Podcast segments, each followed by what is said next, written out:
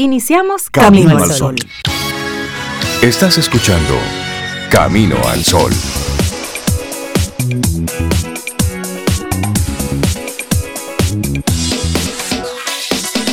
Hola Rey, hola Cintia, Laurita y los amigos Camino Sol oyentes. Buenos días. ¿Cómo se sienten? ¿Cómo les amanece? Muy bien. Buenos días, Sobe, Rey, Laura.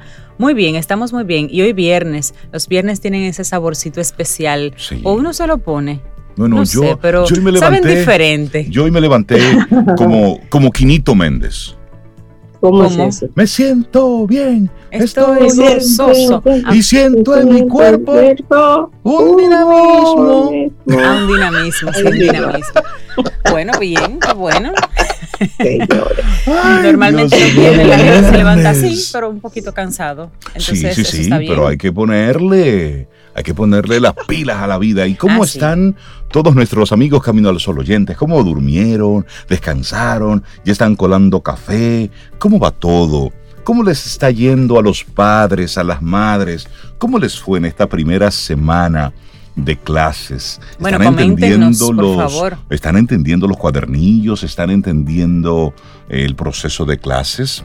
Es la primera semana, Pero- esto hay que evaluarlo es ahí, día a Sí, día, Y de verdad queremos semana. información porque ninguno de los tres estamos inmersos en ese Sí. proceso ni viviéndolo. Ya. 849-785-1110, el WhatsApp de Camino al Sol. Coméntanos para nosotros saber realmente Sí. qué está sucediendo de Y primera mira, de verdad me gustaría porque no, no, no conozco cómo ha sido la experiencia. No, tampoco, tampoco nosotros. Sería interesante, sí. Nuestro tema del día, palabras de aliento.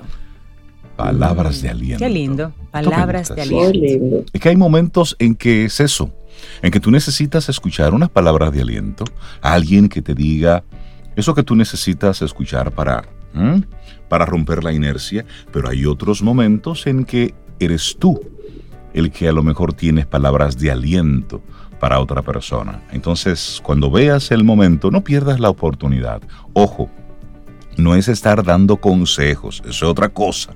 Es dar Sí. palabras de aliento, de sí, mira, ahora está pasando esto, pero tú puedes, dale, vamos, fuerza, energía. Esas palabras que puedan eh, mostrarle al otro que no está solo, Sí, que, sí, que hay otros que están en el entorno y que puedes encontrar ese, ese apoyo. Pero cuando des palabras de aliento, que éstas sean sinceras, si ofreces tu ayuda, que no sea cosmético lo que has dicho, sino que sea, mira, cuando tú le dices a alguien, mira, yo te puedo apoyar con que sea honesto, que sea O mira, real. cuenta conmigo, llámame. Pero que si te llaman, tú no digas, ah, lo que pasa es, yo pensaba que. No, no, no. No, no. no, no. No, Si usted y no puede de- apoyar, no se, no se, no se ofrezca. Además de que, de que sea real, que sea sin esperar. Exacto. Porque a veces uno, déjame decirle cosas bonitas, Cintia Rey, pero yo tengo, tú sabes, Sí, mi, sí, sí. Tu mi segunda estrategia intención. detrás para conseguir algo de usted. Claro. O sea, Y las palabras así, de aliento, Sobe Rey, tienen personalidad. Cada persona dice la palabra de aliento según su personalidad. Y hay gente que te va a decir cosas muy bonitas. No, mira dentro de ti, tú tienes las respuestas, ta, ta, ta, ta, ta, ta. Y hay otro que te va a decir, mira, acuérdate cuando a ti te pasó tal cosa, que tú te paraste en dos... pa-". Sí, cada quien le va a dar ese, ese, A su manera, porque, no- claro. porque el ser humano también entiende de formas diferentes y va a necesitar alguna que otra persona, una, una palabra de aliento así, fuerte, contundente, que te remueva el piso, Con la mano en la cintura. con la mano en la cintura. Y tú Cintia, te tú, tú vas eres a de esas que, a ver, que tú eres de esas que va, con gente de confianza tú pudieras Yo voy por así las como dos. para removerle Yo voy el por las piso dos. rápido. Uno le de una y va a la Sí, es otra. que- Yo me muevo en tú las ves dos. como tú vas suave, si tú ves que la gente no reacciona, tú vas subiendo Mija, de muchacha. categoría. Es que de acuerdo a la persona y a la situación, Sí. hay que utilizar una u otra figura. Y es Sí. la verdad. Claro. Es decir, claro, hay momentos donde tiene que quedar implícito lo que tú estás diciendo. Claro. Y hay, y hay momentos en que la otra persona, por las razones que sea, no ve el mapa completo. Sí. Entonces, desde que te Claro. pones la mano en la cintura y, Y usas el meneíto. puedes ¿Te ayudar al otro a que vea un poquitito más allá. Pero sí, ese es, ese es el, el tema que queremos proponerte en el día de hoy. Palabras de aliento. Y la actitud Camino al Sol apoya si tienes el chance, si te surge. Esa es la actitud Camino Claro. al Sol que queremos ofrecerte en el día de hoy. Escuchas Camino al Sol por estación 97.7.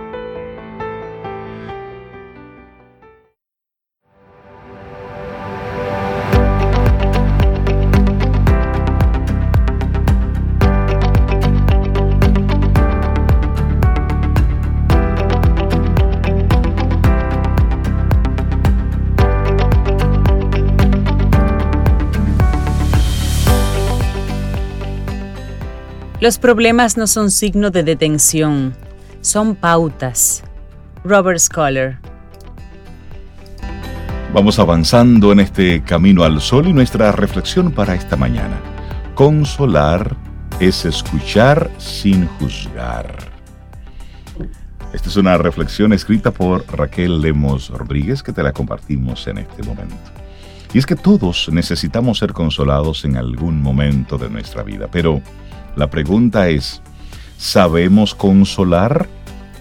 A veces tenemos muy interiorizadas ciertas formas de consolar que no son correctas y hoy entonces queremos invitarte a que le demos una mirada diferente, a que abramos los ojos ante lo que verdaderamente significa la palabra consolar. Pero antes, una frase de Bernardo Stamateas. Consolar es escuchar sin juzgar, es estar ahí es escuchar, acompañar sin hacer nada. Qué bonito eso, porque es así. Y, además todos pasamos por momentos difíciles en los cuales sentirnos solos no nos hará nada bien. Pero mira a tu alrededor, tienes a mucha gente que está ahí para ti. ¿Te encuentras tú disponible también para ellos? Una pregunta para reflexionar. No solo debemos querer que la gente se encuentre siempre dispuesta a ayudarnos, nosotros también tenemos que estar dispuestos a cualquier cosa, a que cualquier cosa pueda pasar en cualquier momento y de forma imprevisible. Tanto si son amigos como alguien de la familia, debemos estar ahí para ellos. Pero estar ahí no significa solo estar presencial, presencialmente. Estar ahí significa muchas otras cosas que vamos a compartir. La primera, Cintia, ¿cuál será? La primera, ya Rey de una pincelada, saber escuchar a la otra persona, aun cuando tú también tengas problemas. Ya llegará tu turno en el que alguien te escuchará y te apoyará, pero esa es la primera, saber escuchar a la otra persona. Una más, apoyar lo que otra persona te expone sin criticar, sin juzgar, sin criticar otra vez, sin manipular. Bueno, te compartimos otra. Tener una mente abierta ante el problema que puedan estar contándote. Te lo repito, tener la mente abierta. Luego otra. Si la persona se encuentra deprimida o en un estado de tristeza muy profundo, siempre que necesite hablar, estate ahí para esa persona, es decir, en momento presente. Y luego interésate por su bienestar por si, por si ha solucionado su problema, darle seguimiento. No es escucharlo una vez y ya, sino esa, ese sentimiento genuino de, dime, con lo que hablamos ayer, ¿qué has hecho? ¿Cómo vas con ese tema? ¿Necesitas otra ayuda? De forma honesta eso ahí. A todos nos gusta ser escuchados, pero escuchados de verdad. Así que si estás ahí para alguien, que sea de verdad Escúchalo sinceramente e interésate por su bienestar. La amistad es estar ahí en cada momento del día con los brazos abiertos, esperando tanto los buenos como los malos momentos. Pero a veces nos sentimos incómodos cuando consolamos a alguien, pues solo podemos hacer eso. La impotencia empieza a hacer acto de presencia y te sientes incluso un poco inútil. Pero ¿es esto consolar? ¿Y cómo, cómo puedo yo ayudar de verdad a alguien? Bueno, como hemos comentado, nos sentimos inútiles, impotentes, por no saber ayudar de verdad. Creemos que estar ahí al lado de alguien, tan solo escuchándolo y consolándolo, es no hacer nada. Estás equivocado, estamos equivocados, estamos haciendo y mucho. Cuando alguien tiene un problema o está pasando por un mal momento, tú no puedes interferir en él, el dolor de cada uno debe pasarlo la persona, debe pasar por ese tránsito. Nadie puede tomar su lugar. Cuando te toque a ti, nadie puede tomar tu lugar. Nadie puede superarlo más que la persona misma que lo sufre. Es algo que debemos empezar a interiorizar para aprender a comprender las diferentes reacciones de las personas, pues muchas querrán desahogarse hablando, mientras otras van a preferir hacerlo en silencio. En ciertas ocasiones, tomemos nota, el silencio es el grito más fuerte que alguien da para pedir ayuda. Qué fuerza ¿eh? tiene esa frase. Y vamos a aprender a acompañar a alguien. Mira, tanto si una persona quiere hablar como quiere mantenerse en silencio, mantente a su lado. Tan solo necesitas acompañarla. Saber que tiene un brazo que la va a sujetar si se cae. Ese brazo que la levante no signifique no significa más bien que la libere del dolor, sino que le dará fuerzas para seguir luchando y enfrentándolo. Está claro que no podemos saber por lo que está pasando la otra persona, y aunque nos resulte absurdo lo que nos está contando o por lo que está pasando, debemos intentar empatizar y comprender. Deja de decirle a las personas que sufre que todo pasará, que solo es un mal momento. Deja de criticar, de decirles lo tonta que son al verlo tú todo tan claro. No juzgues, porque quizás el día de mañana eres tú quien esté luego pasando por un momento similar del que seas consciente de que tal vez hoy es una tontería, pero tú estás sufriendo aunque te niegues a ello. Una frase de Paulo Coelho. Nunca podemos juzgar la vida de los demás, porque cada uno sabe de su propio dolor y de su propia renuncia. Una cosa es suponer que uno está en el camino cierto, otra es suponer que ese camino es el único. Sí, bueno, y consolar no entiende de juicios, entiende de acompañar. Entonces aprende a estar ahí para los demás, a consolar sin juzgar cómo piensan por lo que están pasando o lo que están sufriendo. Tan solo acompáñalos en su dolor, que sepan que si flaquean, tú estarás ahí para darles un empujón, para darles un apoyo. Hazles comprender que todo es una experiencia, para bien o para mal, y que tarde o temprano mirará esa situación como algo que ya quedó en el pasado y que ya ha sido superado. Así es. Agradecemos a Raquel Lemos Rodríguez, graduada en estudios de gallego y español, pero le gusta la lingüística y también le gustan las cosas del alma. Por eso escribe y agradecemos que esta reflexión nos llegara de su, de su pluma. Consolar es escuchar sin juzgar. Eso de yo te lo dije. Pero ¿cómo es que tú no lo ves? Está todo tan sí, claro. Sí, tú, sí, tú estás así, por eso disparate. Pero, señores, cada quien tiene su historia. Eso. entonces, automáticamente le metemos nuestro cuento. porque a mí me pasó una vez. Entonces, ya, no, hermano. No, es momento para hablar de ti. Es momento para tú escuchar al otro de manera abierta, de manera honesta. Claro sin etiquetas, solamente estar ahí para el si te pasa a ti y la persona te está diciendo todo eso, mándalo a su casa. Mira, no estamos preparados para esta conversación. Gracias, pero déjame tranquilo. Sí, sí, porque tú no tienes por qué soportar una situación que ya de por sí es mala para ti. Sí, es verdad, uno también tiene ese derecho. Cuando es uno que está pasando el mal momento y viene alguien que no, no está en ti, no está en empatizar, es verdad, Cintia, estoy de acuerdo. Mira, no es el momento. mucho amor, pero no es el momento. Señores, y a veces, si usted no tiene que decir, a veces el silencio es más poderoso que cualquier palabra. Solamente pero estar, ahí, exactamente, estar. Totalmente de acuerdo contigo. Como era que decía una, una, una, una doñita en el campo, váyese a bañar. Mire, váyase a bañar. Cuando, le decían algo, cuando le decían algo que ella no, con lo que ella no, estaba, de, acuerdo, no le gustaba. Mire, váyase a bañar y, te despachaba. Seguimos en este Camino al Sol. Es viernes y estamos a 6 de noviembre, Día de la Constitución de la República Dominicana.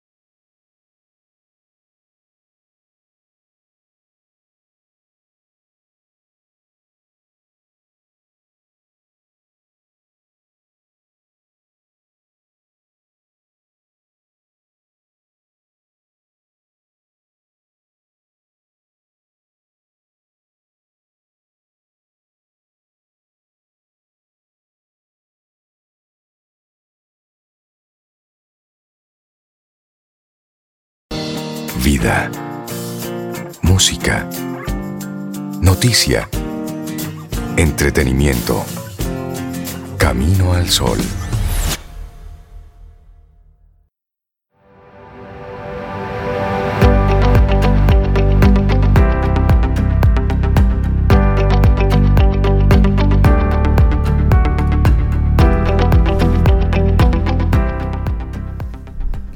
Deja que tu alma se mantenga fresca y firme ante un millón de universos. Walt Whitman.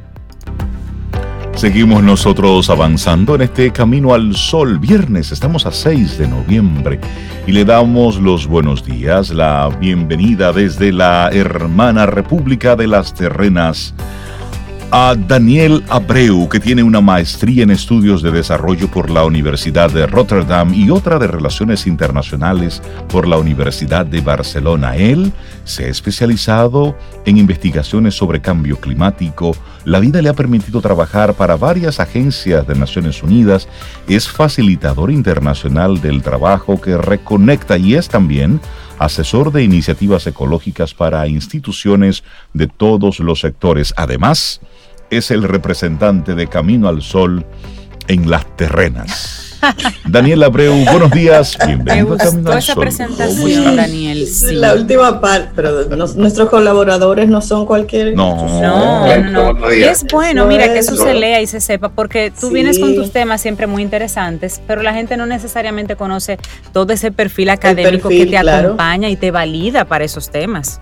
Así que muy, muy bien, Rey por dar y todo un honor para de Daniel. Claro. lo más importante de todo lo que comentaste es lo último. Representante de Camino al Sol en las terrenas. Eso es lo más importante de la Por eso lo dejé para el final. Me parece que lo queremos a Daniel. Daniel, hoy nos traes una propuesta de tema sumamente interesante. Petróleo en República Dominicana. ¿Son buenas o malas noticias?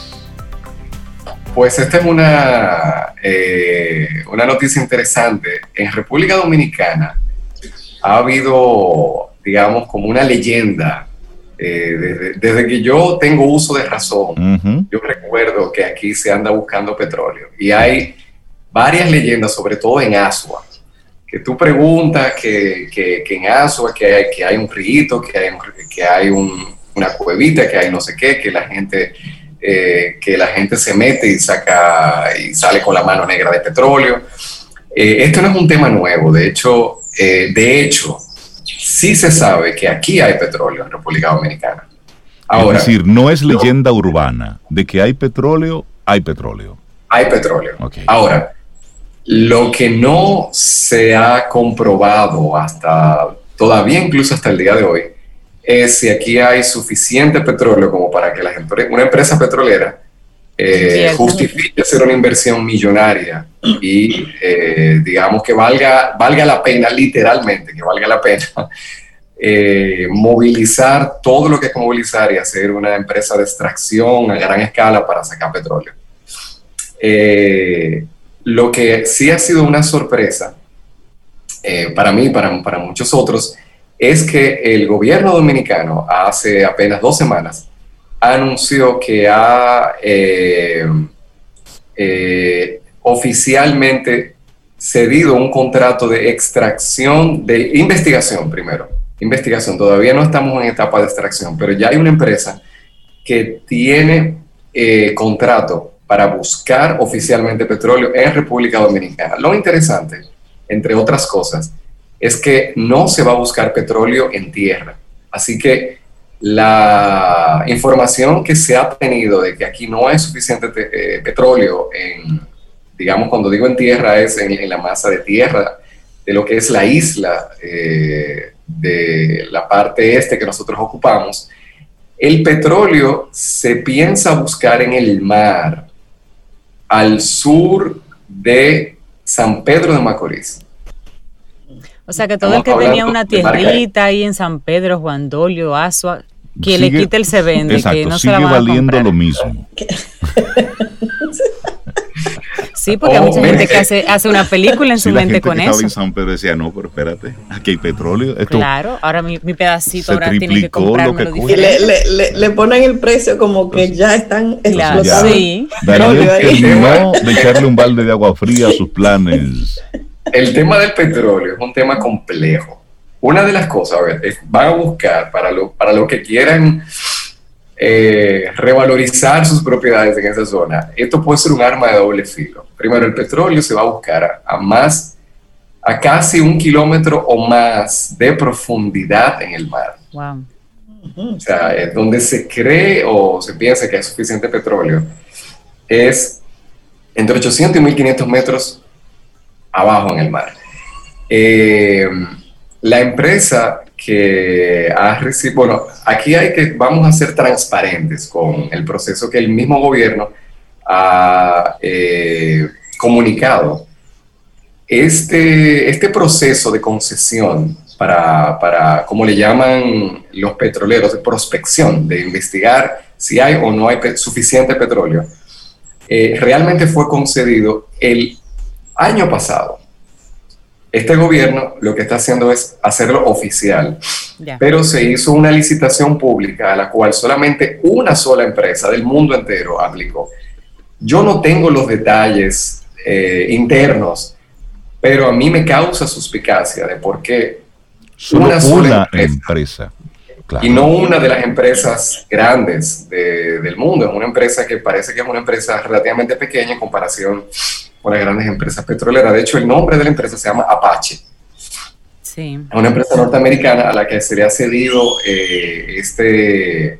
Ahora, ¿cuál es el tema? Muchas personas pudieran eh, sentir cierto optimismo. Wow, por fin podremos depender menos. Sí. Si se encontrase petróleo, podemos, podríamos tener eh, unos hidrocarburos más económicos. Yo diría que tenemos que no ser tan optimistas con el tema del petróleo.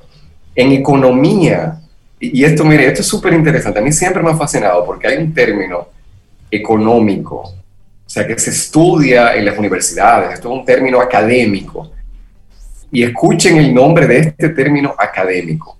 La maldición de los recursos Ajá. y lo pueden investigar. Esto es un término académico, esto no es poesía, eh, ni es eh, un término coloquial, no.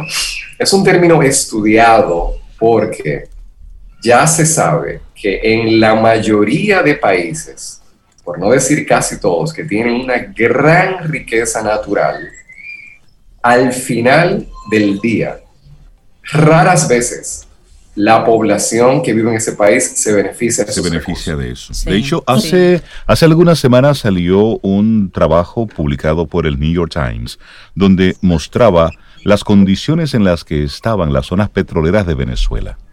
Cómo la contaminación eh, se ha apoderado de toda esa zona. Cómo, cómo los ríos están totalmente contaminados. Cómo están en estado de abandono porque sabemos la situación que está padeciendo Venezuela en este momento pero en qué condiciones reales está un país que por su recurso natural debería estar en una mejor situación económica. Sin embargo, no es así. Ujú. Y miren, otros países que tienen petróleo, que son, digamos, países similares a nosotros, países más grandes que tienen mayor población y, y incluso países con mayor capacidad tecnológica, que el petróleo no es que le ha hecho tanta diferencia en su desarrollo. Tenemos a Colombia, Colombia tiene petróleo, México tiene petróleo, y ese petróleo le ha traído a veces muchos problemas a México. Eh, digamos que no es que el petróleo per se sea negativo, lo que sí quiero también eh, compartir en esta reflexión es a qué estamos apostando. En este momento en el mundo tenemos por un lado a innovadores como Elon Musk, que está apostando a eh, desarrollar fábricas gigantescas que solamente utilicen energía solar, apostar a vehículos eléctricos, apostar a una nueva fuente de energía más limpia. Bueno, lo que también tenemos que saber es, y que todos los petroleros saben, es que el petróleo es un recurso Finito, finito. por supuesto. Claro. El petróleo se va a acabar. Nadie sabe exactamente ¿Cuánto cuándo queda? se va a acabar, Sí, sí, es la realidad. pero el petróleo se va a acabar. Y a quienes nos preocupa el tema del cambio climático, no debemos olvidar que la principal causa del cambio climático es La quemar sí, los derivados del petróleo. Esa es la principal causa del cambio climático. Y el petróleo es, miren, el petróleo es interesante que el petróleo lo podríamos considerar como una fuente extremadamente ineficiente de energía solar. Ahí está. porque el petróleo es lo que queda de plantas que vivieron hace millones de años, eh, absorbieron CO2 y se quedaron petrificadas debajo de la tierra. Entonces al final nosotros siempre vamos a estar utilizando energía solar. ¿Por qué mejor no utilizarla directa? ¿Por qué tenemos que sacar la energía solar que atrapó el planeta hace millones de años y ya tenemos la tecnología? Miren, para que entendamos, la NASA envió en el año 67 un satélite, o escuchen bien la fecha, 1967 se envió un satélite. ¿Y con, con qué energía ustedes creen que funciona ese satélite que todavía está funcionando?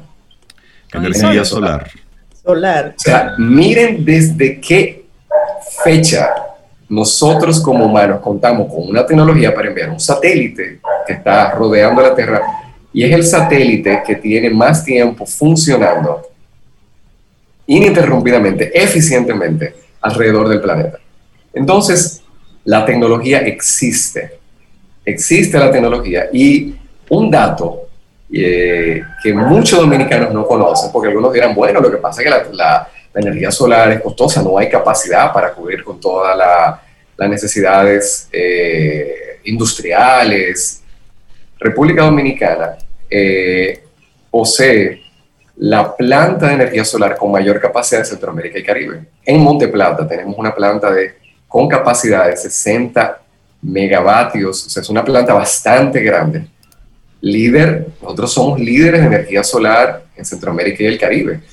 Nosotros tenemos una ley de energías renovables del 2007, no es de la nada que están saliendo todos estos vehículos eléctricos, que hay ahora mensajería eléctrica, Ujú. que ustedes ven que hay muchos negocios que están poniendo paneles solares. El aeropuerto de Santiago eh, principalmente se nutre de energía solar. Eso no viene del aire. Nosotros tenemos, mira, con todas las debilidades que tenemos República Dominicana, que sabemos que son muchas, nosotros también tenemos que reconocer que tenemos eh, avances importantes. Sí, tenemos una hay, ley. alguna- tenemos hay algunas luces por ahí, hay algunas luces. Hay. Entonces, eh, mi reflexión es que apostar al petróleo es apostar al pasado. Es apostar al pasado. Eh, el mundo se está moviendo, se está moviendo hacia buscar fuentes de energía más eficientes y más limpias. Yo estoy totalmente Sí. de acuerdo contigo en eso, Daniel, de que estar observando el petróleo, la posible exploración y todo eso en el 2020, cuando el discurso del mundo es otro, que se está abocando a el viento, que se está abocando hacia la energía solar, cuando nosotros tenemos, de esas dos cosas tenemos mucho. Sol 365 días al año, viento igual.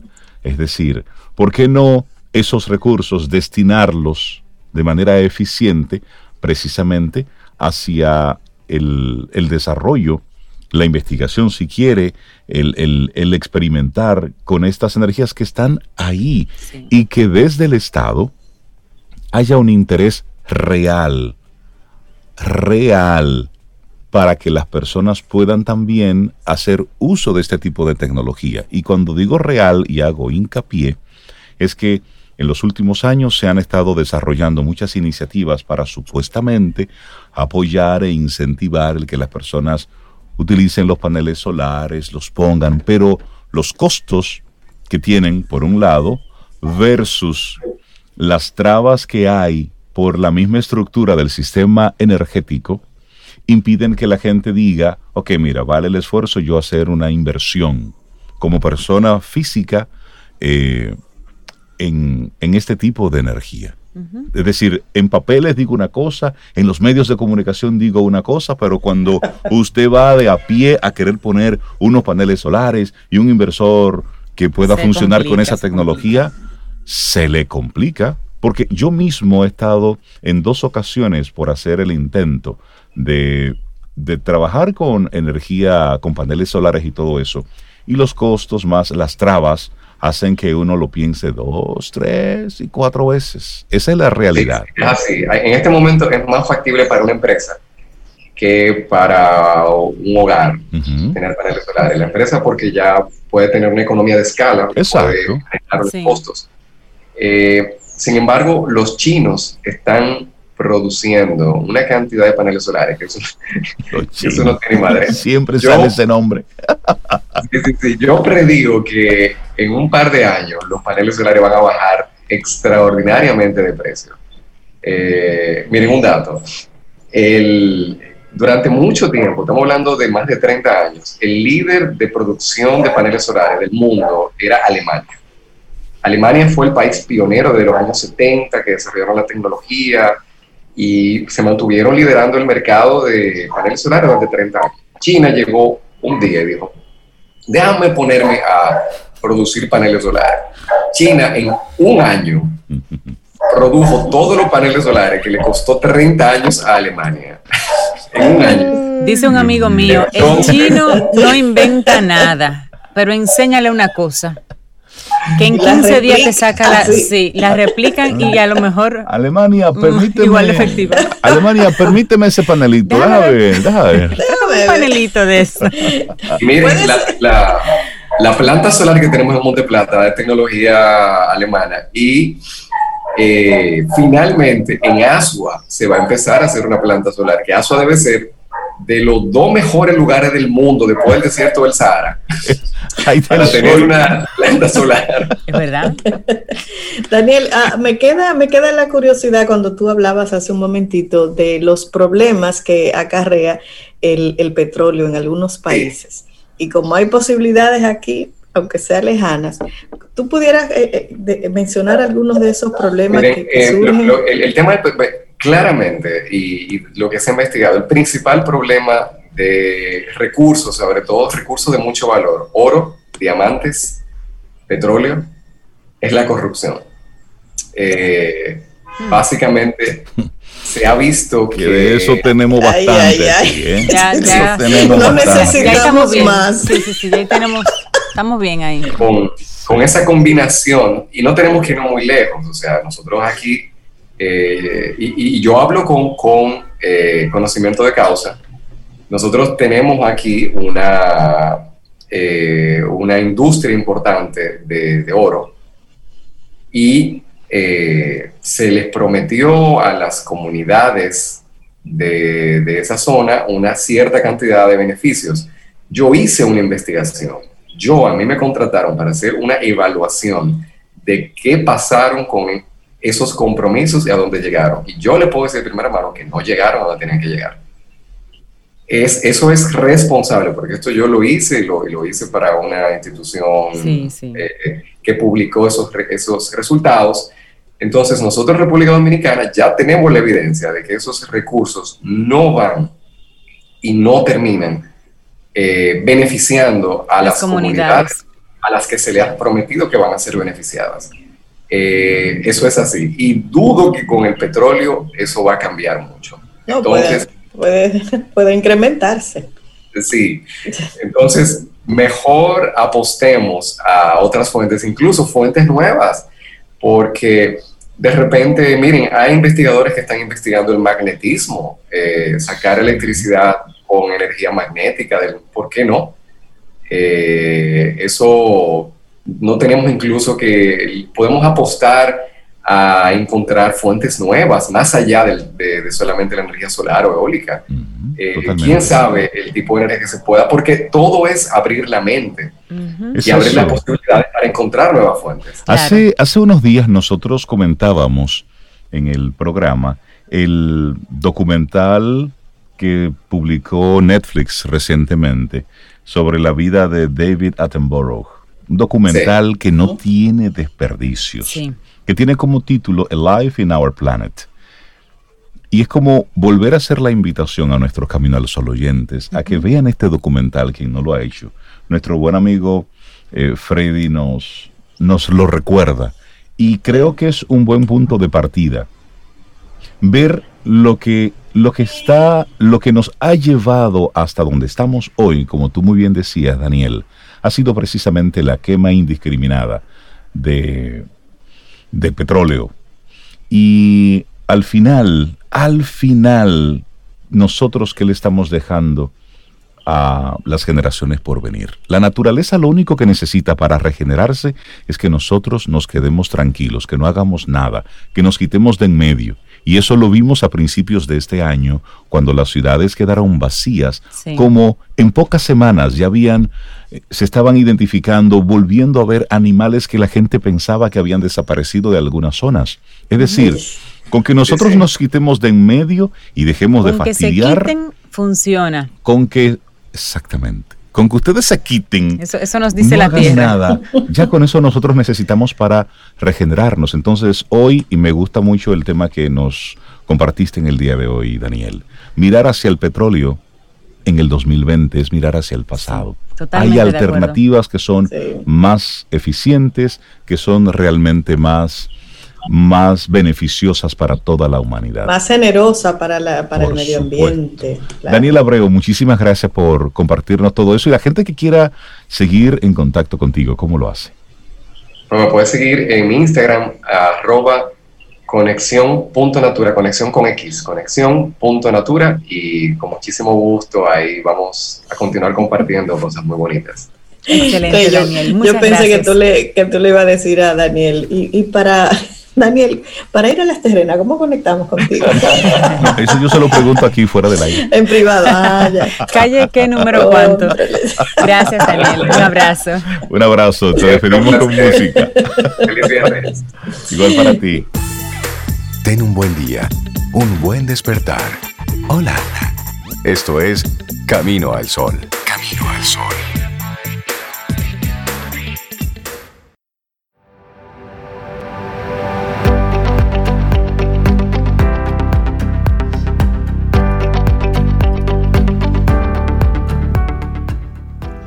Y dice María Robinson con mucha razón que nadie puede regresar y comenzar un nuevo comienzo, pero cualquiera puede comenzar hoy y hacer un nuevo final. Me gusta eso. ¿A usted no le gustó el final? Recuerde a Sábado Loco, Loco, Loco, Loco, Loco, Loco, Loco, Loco. loco. que tenía muchos finales y ahora el final, final, final, ahora final.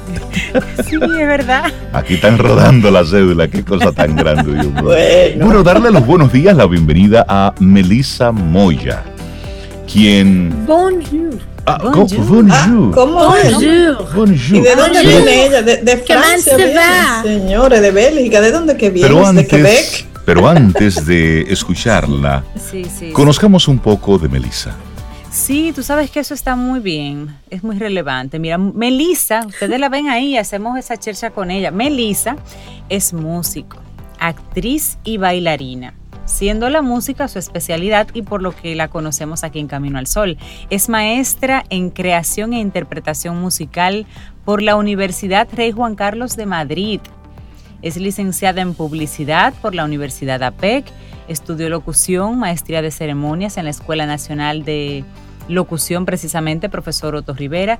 Es talento de voz certificado por World Voices. Ah, yo lo oído eso. Conozco. y es miembro del laboratorio escénico Tinta Nopalco, compositora, profesora de piano, materias teórico-musicales y colaboradora de Camino al Sol en materia de apreciación musical. Eso.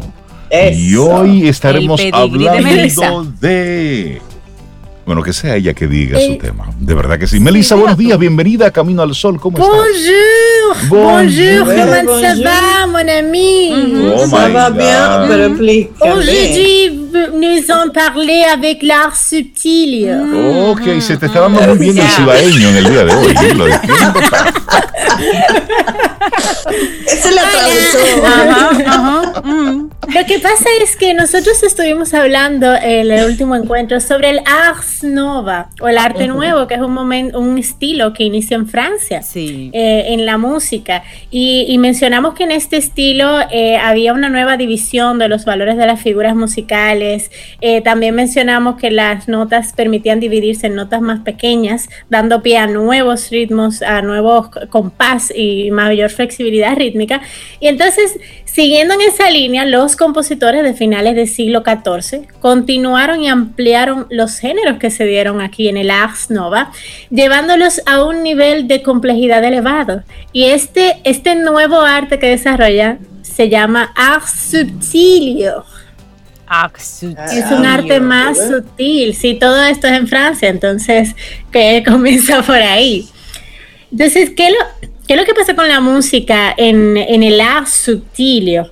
Eh, habíamos mencionado que una de las de los géneros que se componían eran las formas fijas, eran eh, canciones que ya tenían una estructura.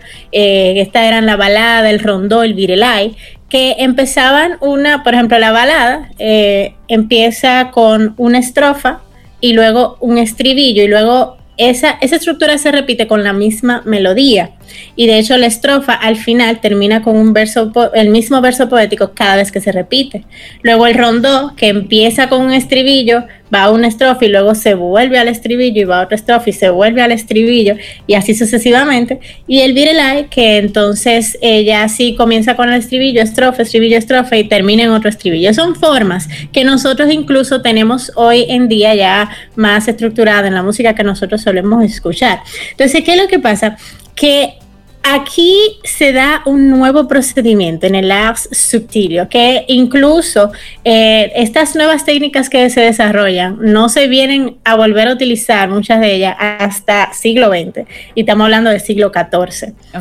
Eh, los, los historiadores llaman a la música eh, de este periodo así porque ars subtilio significa la manera más sutil y las canciones son más refinadas, tienen una complejidad elevada y hay una apariencia suntuosa. Incluso las partituras muchas veces están decoradas, se mezclan notas rojas con negras, la notación, Wow. la, roja era, sí, era muy bonita, pero era también eh, para, para indicar signos de cambio de compases. Se dan posibilidades que nosotros no vemos en, otros en otros tiempos. Un ejemplo es una canción amorosa que se llama Bel Bon Sage. eh, y es una partitura escrita a tres voces en forma de corazón, la partitura. Y se deduce que es, una, que es una canción como un regalo de Año Nuevo a la amada, siguiendo una costumbre de la época. Y los primeros cuatro versos incluso tienen la firma del autor. Entonces, la, la letra, la le digo un poco en, en español, dice, empieza bella, buena, prudente, agradable y gentil. En este día en el que se renueva el año, te regalo una nueva canción dentro de mi corazón que te entrego. Ah, qué bello. Y vamos a escuchar un pequeño fragmento para ya tener una idea de cómo es este estilo tan refinado. ¿Viste? Esto es Bel Bonsage de Bot. Cordier. Belle bonne sage, belle, bonne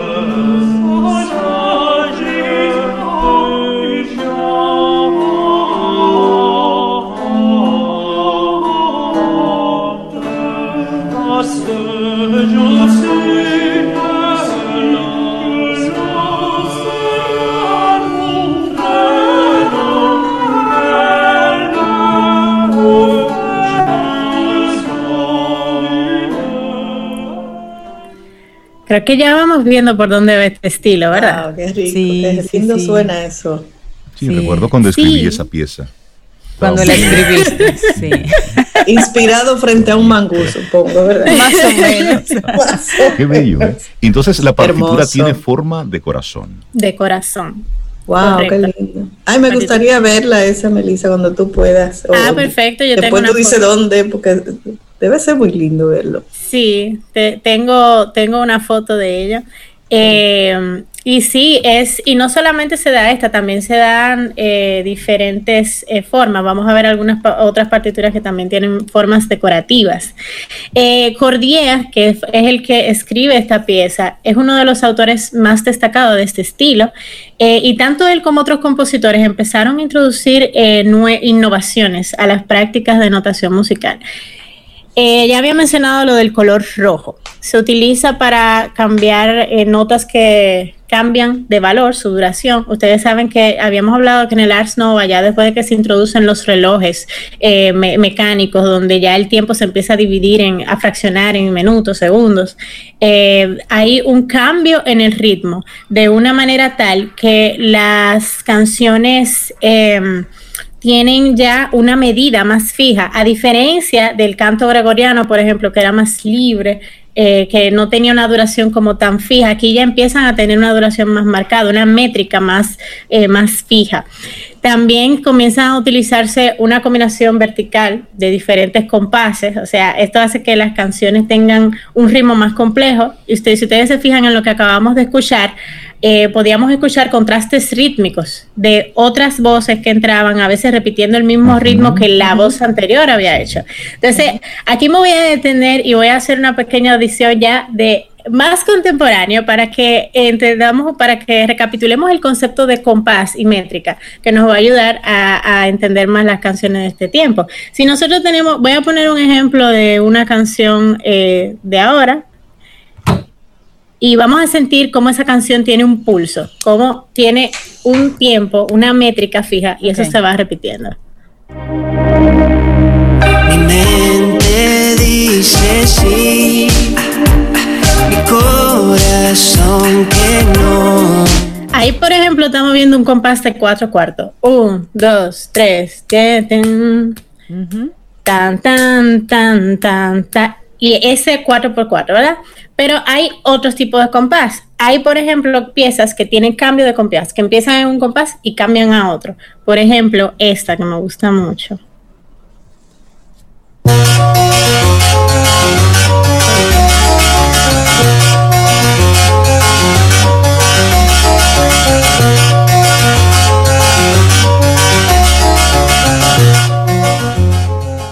Ahí podemos ver que empieza a 3, 1, 2, 3, 1, 2, 3, 1, 2, 3 y luego hace 1, 2, 3, 4 y esto se repite. Entonces, esto es algo que se da, que se viene, que se empieza a dar en el art subtilio, este tipo de, de juegos. Y tenemos también compases que son eh, más complejos, eh, compases que son, que, que en vez de estar a un ritmo par, binario, son eh, ternarios o son hasta impares. Vamos a escuchar también un, ejemplo moderno antes de ir a la próxima pieza para que estemos familiarizadas con, e- con este tiempo. Esto es de un tema de, de Marvel.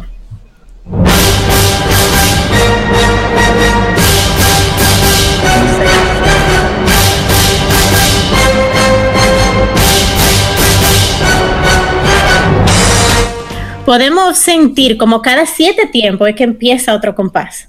Se compasa a siete tiempos. Sí. Yo tendría que oírlo como un par de veces para poder sentir así, sí. que Melissa lo dice tan fácil, ella va con los dedos. O sea sí, que tu conexión con la música es, es muy Sí. intuitiva, es emocional. Pero Marisa y yo que conocemos muy bien de lo que estamos hablando, ¿no? Sí, lo de ustedes es pura matemática, muy técnico. Lo mío, sí, lo mío es yo estoy emoción. aquí. ¿En qué momento hablamos en español? No, no, no, pero no te preocupes. No, pero voy entendiendo, voy entendiendo. La melodía de eso decía tan, tan, ta, tan, tan, tan, ta, tan. Yo cuento siete pulsos. U- Si ustedes se fijan, vamos a contar las palmas. Uno, dos y tan, tan, ta, tan, tan, tan, ta, tan. Y ahí ya hay un cambio. Mi tema es que yo empecé a bailarla y me olvidé de la contadera. Eso fue. Bueno, eso es lo que significa una métrica siete octavos en este caso. Entonces, ¿qué pasa? Que en este arte los, los acentos rítmicos se dividen en muchas maneras diferentes. Las frases se interrumpen entre sí mediante silencios. Recuerden que aquí, o sea, estamos hablando que esto después de la polifonía. Ya aquí la, mayor- la- muchas de las composiciones están a más de dos voces y por tanto te permiten ese contraste. Y eh, el estilo básicamente si la notación te permitía hacer algo, el compositor iba a intentar hacerlo. O sea, lo que se pudiera hacer, ellos iban a intentar hacerlo. Entonces vamos a escuchar un ejemplo de, un gran ejemplo de Ars Utilior que viene siendo la balada de Philippus de Caserta, En remirant de dulce portrait, que es mientras contemplaba tu dulce eh, retrato. Esto es Philippus de Caserta.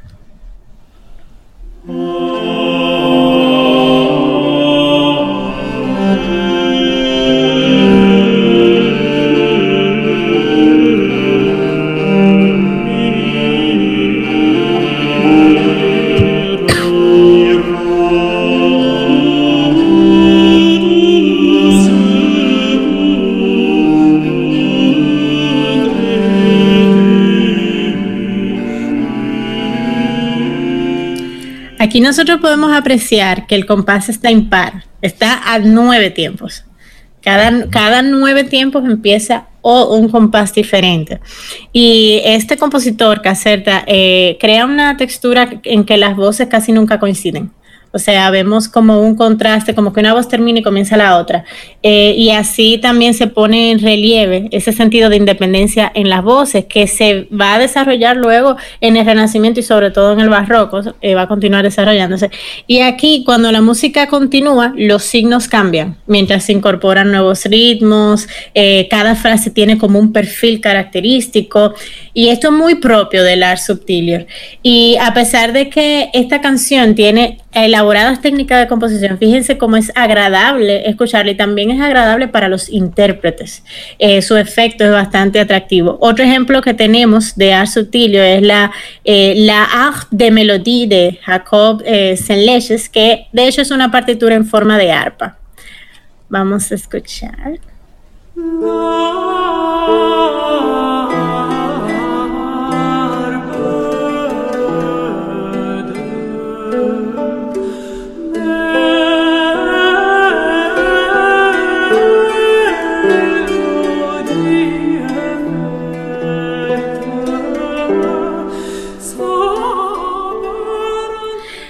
Nosotros vemos que la polifonía está más dada por los otros instrumentos que acompañan, que hacen esas otras voces. Y bueno, eh, esto es ya, esto viene siendo lo que conforma el Art Subtilior. Este movimiento va más dirigido a intérpretes que eran profesionales, oyentes que eran cultivados en cuanto a la complejidad rítmica. Y la notación de este periodo estuvo de moda exclusivamente en esta generación. Después de eso, no, no. Pero es interesante ver cómo ellos estaban en un proceso y en un tiempo de pura creación. Eso era invención y eso era experimentar. Era una época de, de, pura experimentación. Melissa, muchísimas gracias por compartirnos este tema interesante, entendiendo la complejidad de la música, de cómo cualquier cosa que suene puede ser escrita y luego irse más allá, crear figuras en las partituras. Eso es como que creatividad 2.0. ¿En qué estaban pensando? Eh? Encontramos esa partitura en forma de corazón. Mira, Interesante. Y esperamos que hayas disfrutado del contenido del día de hoy. Recuerda nuestras vías para mantenernos en contacto. Hola arroba caminoalsol.do. Visita nuestra web y amplía más de nuestro contenido. Caminoalsol.do. Hasta, Hasta una, próxima, próxima edición. Y pásala bien.